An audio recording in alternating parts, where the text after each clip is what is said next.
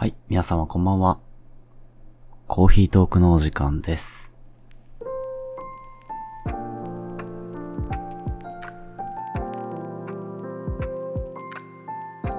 たこ焼き楽しいね。たこ焼きを焼くのがね。今日久々に焼いたんですよ。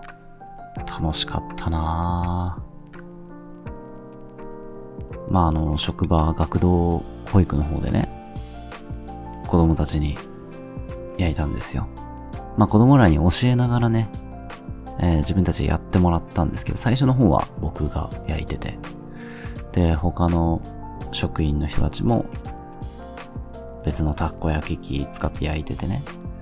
いや、でも僕が一番うまかったね。焼き方は。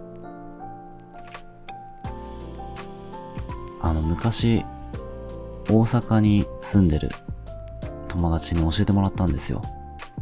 大阪に、えー4年住んでた友達に教えてもらったんですよ。たこ焼きの焼き方。もう、まずたこ焼きのその液は、ひたひたになるぐらい入れると。穴にだけ入れるんじゃなくて、もう穴から、たこ焼きの器の穴からはみ出て、もう一面になるぐらい入れると。で、その穴からはみ出た羽の部分をこう、しまいしまいしながら、回していくんですけど、まず半回転だけさせるそうなんですよ。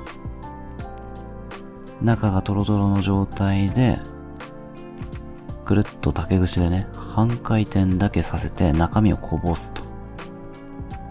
羽をしまいつつ。そうすると、まあ、球体の4分の1の部分がまた作られて、そこが焼けてから、もう半回転させると、残りを。そうするとまん丸なたこ焼きになりますよっていうのを教えてもらって、何回か一緒に焼いたんですよね。そのおかげでね、まあ、と、今回随一の腕前見せてしまったなたこ焼き。まあ教えたらね、誰でもできるんですけど、このやり方を知ってたら、子供たちもね、綺麗にまん丸なたこ焼き焼いてて、上手でしたね。やっぱり綺麗な形のものを作るっていうのが、もう楽しいね。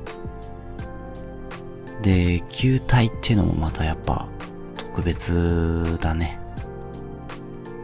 すっごい丸い泥団子とかも作ったら楽しいしね。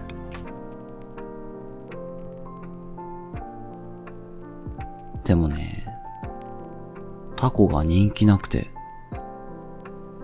まあ一応具材としてソーセージとコーンとシーチキンとタコと用意してたんですよ。